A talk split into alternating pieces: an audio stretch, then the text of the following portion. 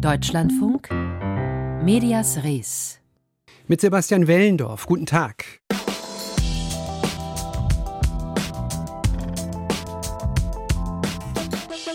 Wir gehen nochmal auf die Metaebene heute in der letzten Magazinausgabe des Jahres. Wie Medien gesellschaftlichen Fokus bestimmen, darauf schauen wir unter anderem, denn durch ihre Berichterstattung bilden sie nicht nur Ereignisse und Wahrheiten ab, Medien schaffen selbst Wahrheit und Ereignisse. Nach dem Motto, wenn es nicht in der Zeitung steht oder bei Twitter, dann ist es wohl auch nicht passiert. Was wiederum bedeutet, dass manche Ereignisse, etwa die Hungersnöte im Jemen oder die Flutkatastrophe in Pakistan, oft nur unzureichend abgedeckt werden und zurückstehen müssen, wenn anderes wichtiger ist. Unser Podcast nach Redaktionsschluss widmet diesem Dilemma eine Ausgabe. Gleich horchen wir schon mal rein. Aber zu beginnen, beginnen wollen wir mit dem Thema, das zwar sehr präsent war in diesem Jahr, aber nach wie vor nicht präsent genug. Das Wetter. Und die Berichterstattung übers Wetter, Stichwort Klimawandel oder doch lieber Klimanotstand, die Art und Weise, wie und mit welchen Begriffen Medien de facto immer bedrohlicher werdende Lagen beschreiben, das war ein großes Thema in diesem Jahr. Natürlich sollten Regentage im Juli nicht mit Rudi Carells Hit Wann wird es mal wieder richtig Sommer unterlegt werden im Fernsehen. Aber gilt das zum Beispiel auch für die Überschrift Schönes Wetter an einem Hitzetag? Das ist die sprachsensible Seite. Die andere ist, wie viel Aufmerksamkeit Medien insgesamt dem Klimawandel widmen und wann es für Zuhörerinnen und Zuschauer vielleicht doch ein wenig zu viel ist. Über all das habe ich vor der Sendung mit der Journalistin Sarah Schurmann gesprochen. Ich habe sie zu Beginn gefragt, wie sie die diesjährige Berichterstattung über die Klimakrise insgesamt bewertet. Ich sehe durchaus, dass sich einiges entwickelt. Also sehr positiv fand ich zum Beispiel im Sommer, dass es dann während der Hitzewellen zum Beispiel ähm, schon vereinzelt so News-Live-Ticker gab, zum Beispiel bei Zeit Online. Ich sehe auch, dass ähm, ja, das Angebot insgesamt in den vergangenen Jahren gestiegen ist. Ich würde sogar sagen, dass es sich qualitativ ein Stück weit verbessert hat ja, von daher, ich sehe Bewegung. Ich sehe aber auch, dass die Klimakrise weiter eskaliert und wir insgesamt dem noch nicht gerecht werden. Eskalation ist ein harter Begriff. Dann fangen wir doch mal an. Was kritisieren Sie?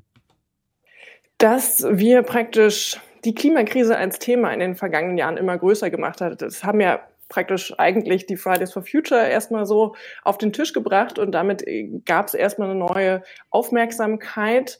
Ähm, und dann, ja, mit Corona ging es ein bisschen wieder verschütt und jetzt kam es wieder etwas stärker hervor. Aber was wir noch nicht machen, ist, dass wir die Klimakrise als Dimension, als Querschnittsthema wirklich überall da mitdenken und mitberichten, wo sie eine Rolle spielt. Und das sorgt dafür, dass sowohl wir als Individuen ausblenden können, wo überall die Verbindungen sind, als auch wir in unserer Gesellschaft. Und ja, das äh, kritisiere ich. Das heißt, ich verstehe Sie richtig, insgesamt ist die Klimakrise durchaus in den Medien angekommen. Es gibt nicht mehr diese kompletten Entgleisungen, wo auch von Medien äh, überhaupt der Wandel in Anführungsstrichen in Frage gestellt wird. Aber es geht nach wie vor äh, darum, dass es um die um die Breite, um, die, um das Ausmaß der Berichterstattung geht, richtig? Das und die Dringlichkeit. Also ähm, wir, wir schwanken so zwischen, okay, es gibt dann so ja, fast Katastrophenberichterstattung, äh, die immer sagt, alles irgendwie ganz schlimm. Und dann auf der anderen Seite, äh, wie gesagt, denken wir das aber praktisch nicht als ganzheitliche Krise mit. Und dadurch wird diese Dringlichkeit, die wir haben, dass wir wirklich ja die wesentlichen Veränderungen innerhalb dieses Jahrzehnts erleben müssen und nicht etwa bis 2050. Diese Dringlichkeit äh, wird in der Berichterstattung so noch nicht klar.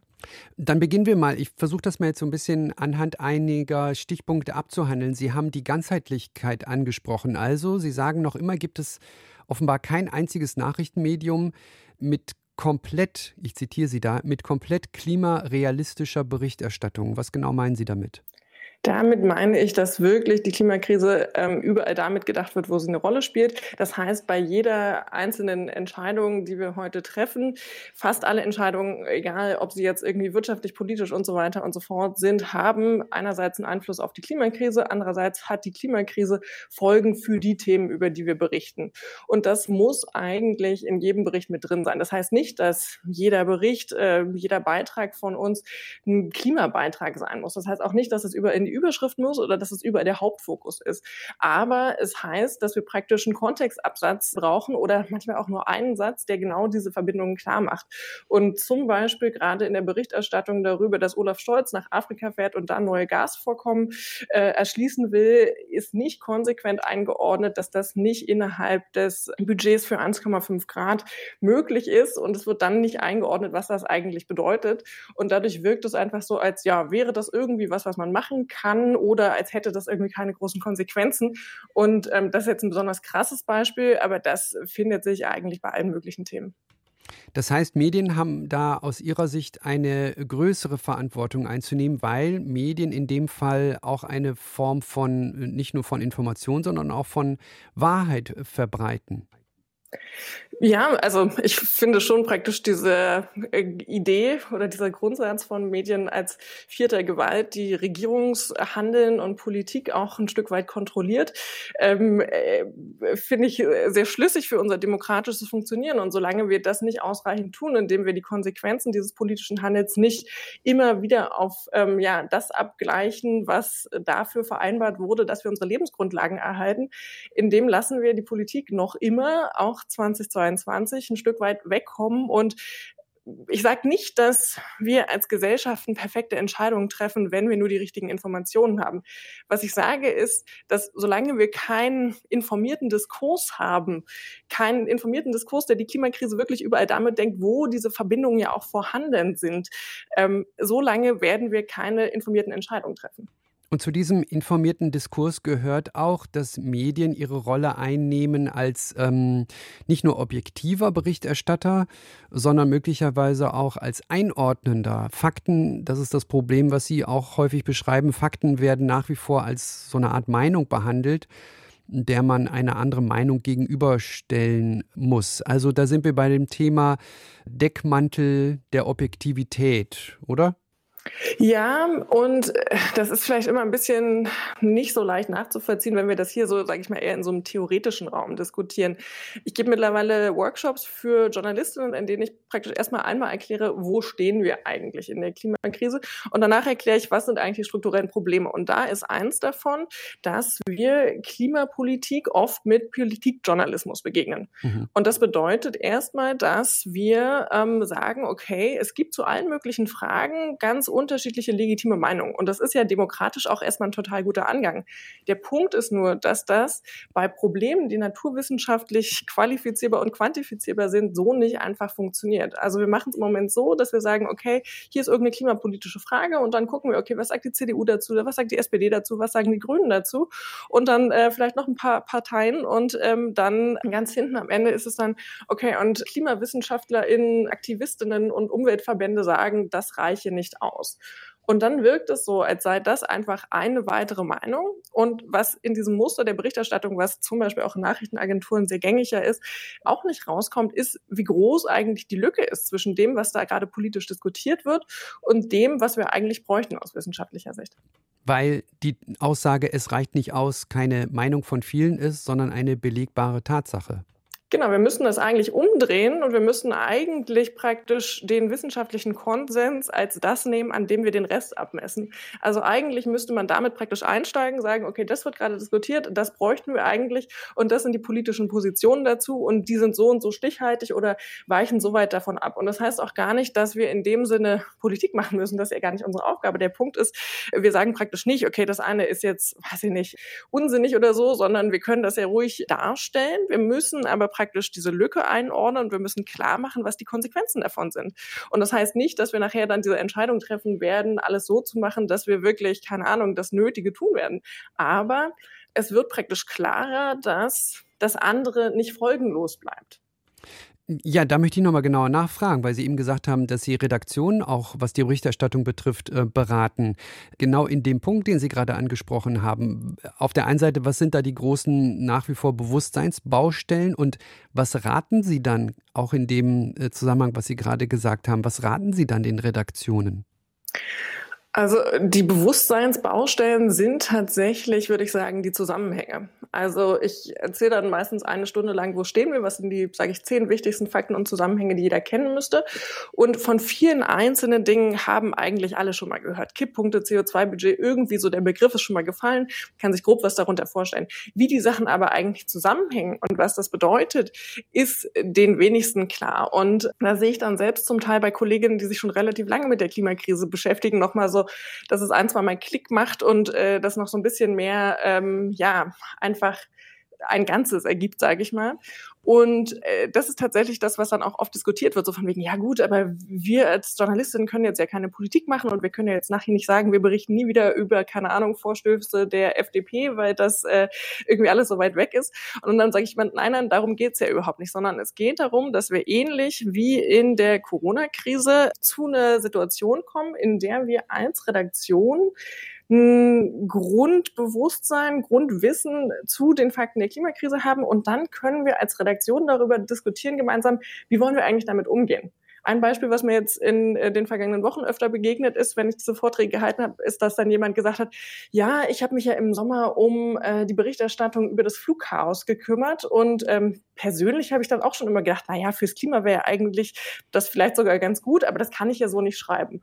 Und dann sage ich auch mal, nee, nee, darum geht's ja auch nicht, dass wir das dann irgendwie ähm, so ja, bewerten, ob man jetzt noch fliegen sollte oder irgendwas, sondern es geht darum, einen Weg zu finden als Redaktion, wie kann man damit umgehen. Findet man Zahlen, um zu zeigen, dass ähm, jetzt vielleicht äh, so ein Flugchaos, sage ich mal, für die Klimaziele gar nicht so dramatisch sind. Oder sagt man einfach, okay, natürlich behandeln wir das, weil das ist ein relevantes Thema, das passiert da draußen, aber wie viel Aufmerksamkeit, wie viele Ressourcen geben wir auf dieses Thema? Melden wir das vielleicht einfach nur weg, weil wir sagen, angesichts dessen, in welcher Krise wir stecken, ist das gar nicht so relevant und schaffen stattdessen mehr Ressourcen Ressourcen für Journalistinnen, ähm, sich weiter mit der Klimakrise und anderen Zusammenhängen stärker zu beschäftigen. Also das kann ganz unterschiedlich aussehen und da gibt es auch nicht den einen perfekten Weg, sondern das ist was, was Redaktionen für sich diskutieren müssen, so wie wir es ja für alle anderen Themen auch machen.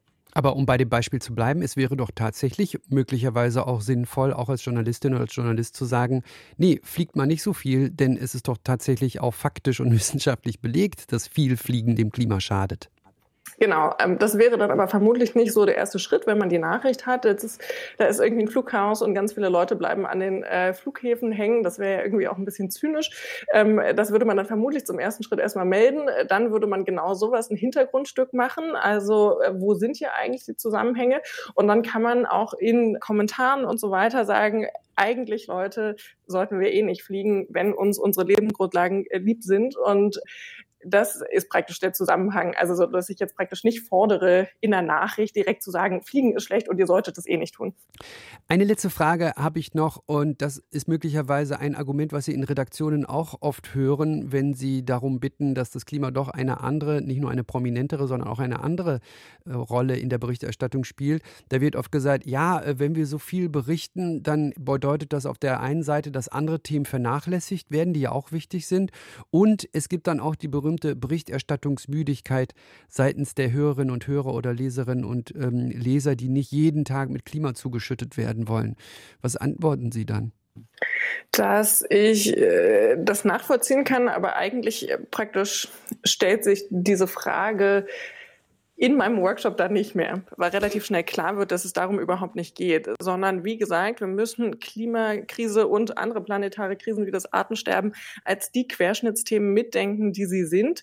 Und ich würde, auch wenn das ehrlich gesagt angemessen wäre, gar nicht fordern, dass wir eine ähnliche Berichterstattung brauchen, wie wir es zu Beginn der Corona-Krise hatten, wo dann einfach wirklich alles voll war von Corona-Berichterstattung. Ähm, ich verstehe total, was da die Ermüdungserscheinungen sind. Ich spreche dann auch immer darüber, wie konstruktiv konstruktive Berichterstattung, also im Sinne von handlungsorientierter, lösungsorientierter Berichterstattung, dazu hilft praktisch nicht nur zu zeigen, okay, Krise, Krise, Krise, sondern diese Krise ist ja einfach unsere Realität und im Moment blenden wir sie aus und reagieren nicht angemessen darauf.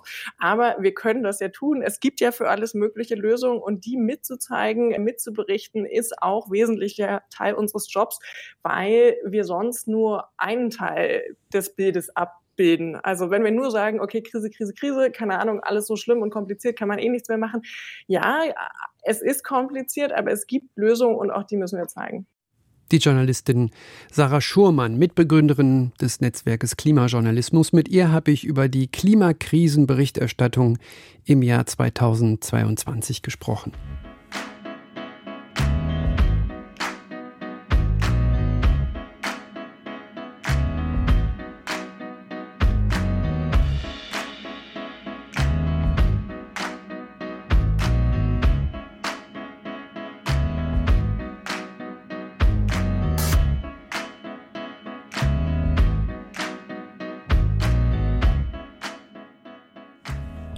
Und sonst so. Mit dieser Frage oder, oder mit dieser Phrase läutet man nicht nur im Smalltalk den Blick auf das vermeintlich Nebensächlichere ein, auch Medien nutzen diese Phrase gerne, um eben nicht nur die ganz großen Themen der Tagesaktualität abzudecken. Im Podcast Was jetzt von Zeit Online zum Beispiel sammeln die Kolleginnen und Kollegen unter der Überschrift und sonst so News äh, und Buntes zusammen. Aber dieser Satz beschreibt auch das große Dilemma von Medien. Wann ist eine Nachricht groß und wichtig und wann wird sie zu einer und sonst so. Die Big News dieser Welt in diesem Jahr, das waren sicher der Ukraine-Krieg, das waren, wie gerade gehört und besprochen, die Klima- und Energiekrise, die Inflation und die Pandemie. Aber wenn immer die in diesem Fall Big Five-Themen die Nachrichten dominieren, dann werden andere Krisen und Katastrophen automatisch zu uns sonst so Themen. Themen wie diese. Geschichten aus Flüchtlingslagern weltweit und auch von Völkern auf der Welt, die äh, staatenlos sind oder die eben unterdrückt werden. Im Sommer ist Pakistan ja praktisch fast untergegangen als Land, nicht nur als Nachricht. Das ist die bislang wohl größte durch die Klimaveränderung hervorgerufene Katastrophe in dem Land. Ja, das waren Felice Kalmuck von der Initiative Nachrichtenaufklärung und die freie Journalistin Sham Jaff, die genau dieses Dilemma beschreiben und bemängeln. Die Tatsache, dass auch in diesem Jahr sehr viele wichtige Themen hinten übergefallen sind. Wie können Medien ganzheitlicher berichten und nach welchen Kriterien werden Nachrichten eigentlich zu ganz großen Nachrichten?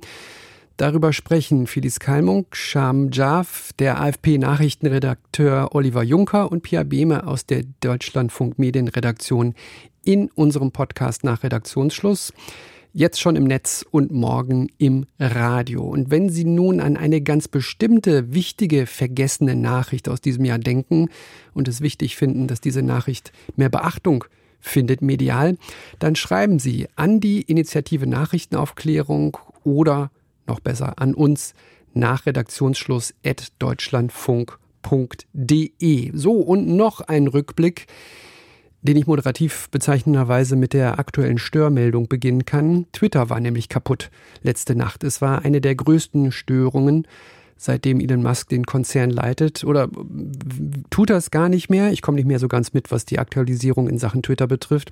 Wobei man ja alle Debatten rund um diesen Dienst mit Ja-Nein-Fragen erörtern könnte. Elon Musk ja oder nein, Donald Trump wieder da ja oder nein, Accountgebühren ja oder nein, Account-Zensur rechter User ja oder nein. Und wir Nutzer alle müssen uns fragen, bei Twitter bleiben, ja oder nein.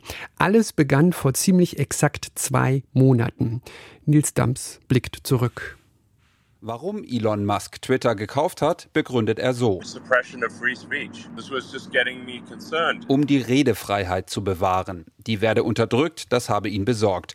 Das wird gleich noch wichtig. Die Mitarbeitenden. Als Elon Musk kommt, müssen viele gehen. Tausende werden entlassen, Geld sparen. Das läuft so, erst können sich Mitarbeitende nicht mehr ins Firmennetz einloggen, dann kommt die Kündigung per E-Mail. Das sei sehr effizient, sagt Manu Cornet. Er gehört zu den Entlassenen. Die, die bleiben, müssen sich laut Musk auf Zitat Hardcore-Arbeitsbedingungen einstellen. Die Häkchen. Blaue Häkchen hatten bis dahin Twitter-Profile gekennzeichnet, deren Echtheit bestätigt wurde. Im November werden Häkchen plötzlich käuflich. Musk muss Geld verdienen. Die Folge, echte und unechte Accounts sind kaum mehr zu unterscheiden. Ein riesiges Chaos. Das Projekt mit den käuflichen Häkchen wird für Wochen auf Eis gelegt. Der Hass steigt bei Twitter an. Das zeigen Studien. Rassistische und antisemitische Begriffe werden in Tweets deutlich häufiger verwendet. Zehntausende ehemals verbannte Accounts wurden reaktiviert. Viele Mitarbeitende, die sich vorher um problematische Inhalte gekümmert haben, wurden gefeuert. Firmen wollen aber ihre Werbeanzeigen nicht neben Hasspostings sehen, ziehen sich zurück, Die Folge? Das Geld. Wird offenbar immer knapper. Elon Musk ist plötzlich nicht mehr der reichste Mann der Welt, verkauft erneut Aktien seiner E-Auto-Firma Tesla für Milliarden Dollar. Der Druck der Tesla-Investoren steigt. Der Aktienkurs ist in den letzten Monaten stark gefallen. Das könnte auch ein Grund sein, warum er vor ein paar Tagen auf seinem Profil über seine Zukunft als Twitter-Chef abstimmen lässt. Dass er nicht ewig Twitter-Chef bleiben wolle, hat er schon mehrfach davor gesagt. Die Abstimmung. Die Mehrheit stimmt für seinen Rücktritt. Jetzt wolle er jemand, Zitat, Dummes finden, der oder die ihm nachfolgt. Selbst wenn Musk als CEO zurücktreten würde, hätte er weiterhin die meisten Anteile und somit die Kontrolle über Twitter. Aber zurück zum wichtigeren Punkt. Die Redefreiheit. Sehen viele in Gefahr bei Twitter. Denn Elon Musk hat zwischenzeitlich Accounts von Journalisten gesperrt, die kritisch über ihn und Twitter berichtet haben. Und das auf einer Plattform eines Mannes, dem die angeblich so am Herzen liegt. Nils Dams hat zusammengefasst, was los war bei Twitter in den letzten zwei Monaten. So, und nun aber die aller, allerletzten Worte zum Jahresende, die medial sehr oft erbaulich klingen, aber sehr oft auch ein bisschen beliebig. Was wäre, wenn ein Algorithmus die sinnspruchartigen Persönlichkeitsfloskeln in den Neujahrsansprachen bingomäßig durchmischen und neu anordnen würde? Die perfekte random Neujahrsansprache. Für uns hat Guido Meyer diese algorithmische Aufgabe übernommen.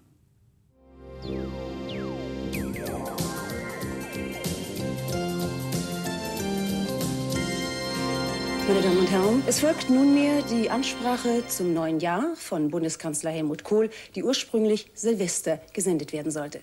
Liebe Landsleute, liebe Freunde und Genossen, meine Damen und Herren, liebe Mitbürger, meine liebe lieben Mitbürgerinnen und Mitbürger. Eine kleine Veränderung. Heute Abend richte ich als Ihr Bundeskanzler die Neujahrsansprache an Sie. Meine Damen und Herren, Sie erwarten von mir an diesem letzten Abend des Jahres keine erbaulichen Sprüche. Wer am Radio sitzt, wird es nachher hören. Die Welt verändert sich weiterhin. Und zwar dramatisch. Es ist wahr. Alles hat seine Zeit. Lassen Sie uns Hand in Hand unverzagt der Zukunft mit ihren sorgenschweren Entscheidungen entgegengehen.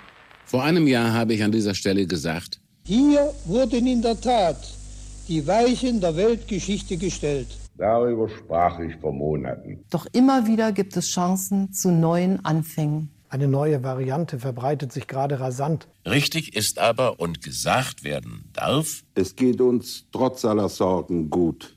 Das ist nicht unsere Art. Davon haben Sie zu Recht genug. Und nun wünsche ich dem deutschen Volke aus vollem, treuem Herzen ein, ein gesegnetes und freies Jahr. Ich wünsche Ihnen allen ein friedliches, frohes und gesundes neues Jahr. Freundschaft. Wir brechen auf in eine neue Zeit. Und noch der neuzeitlich unverzagte Blick auf morgen. Medias Res. Die Schlagzeile von morgen. Peter Schimaniak, Lokalredaktion Oberhausen der Westdeutschen Allgemeinen Zeitung. Unsere Schlagzeile in der morgigen Freitagausgabe lautet Oberhausen verhängt fast 60.000 Knöllchen gegen Falschparker. Falsches Parken, das ist nämlich ein brisantes Thema für viele Leser in unserer Stadt, denn die Parknot hier steigt und steigt. Oberhausen ist die zweitdicht besiedelste Stadt des Ruhrgebiets und die Zahl der Autos hat innerhalb von nur fünf Jahren um 20.000 zugenommen. Und viele dieser Autos im Stadtgebiet parken häufig falsch. Und das regt die Bürger so sehr auf, dass sie Monat für Monat 100 private Anzeigen gegen Falschparker an die Stadt Oberhausen richten. Nochmal ein Hinweis auf morgen nach Redaktionsschluss der Podcast, in dem wir uns natürlich, wie eben angesprochen, der Problematik der Nachrichten widmen werden, welche Nachrichten es schaffen und welche nicht. Jetzt im Anschluss an Medias Res der literarische Jahresrückblick im Büchermarkt. Sebastian Wellendorf ist mein Name. Machen Sie es gut.